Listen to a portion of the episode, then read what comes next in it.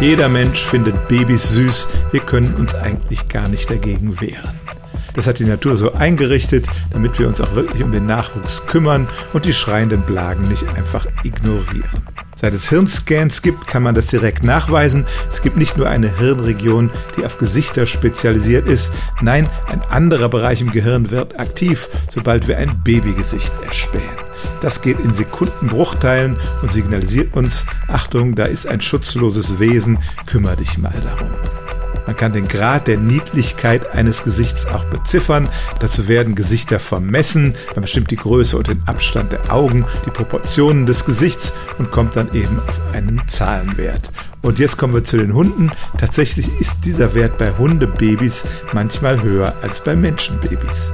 Das klingt ja erstmal absurd. Warum sollten wir uns um den Nachwuchs einer anderen Spezies kümmern? Aber das hat damit zu tun, dass die heutigen Hunde natürlich das Ergebnis der Zucht durch den Menschen sind.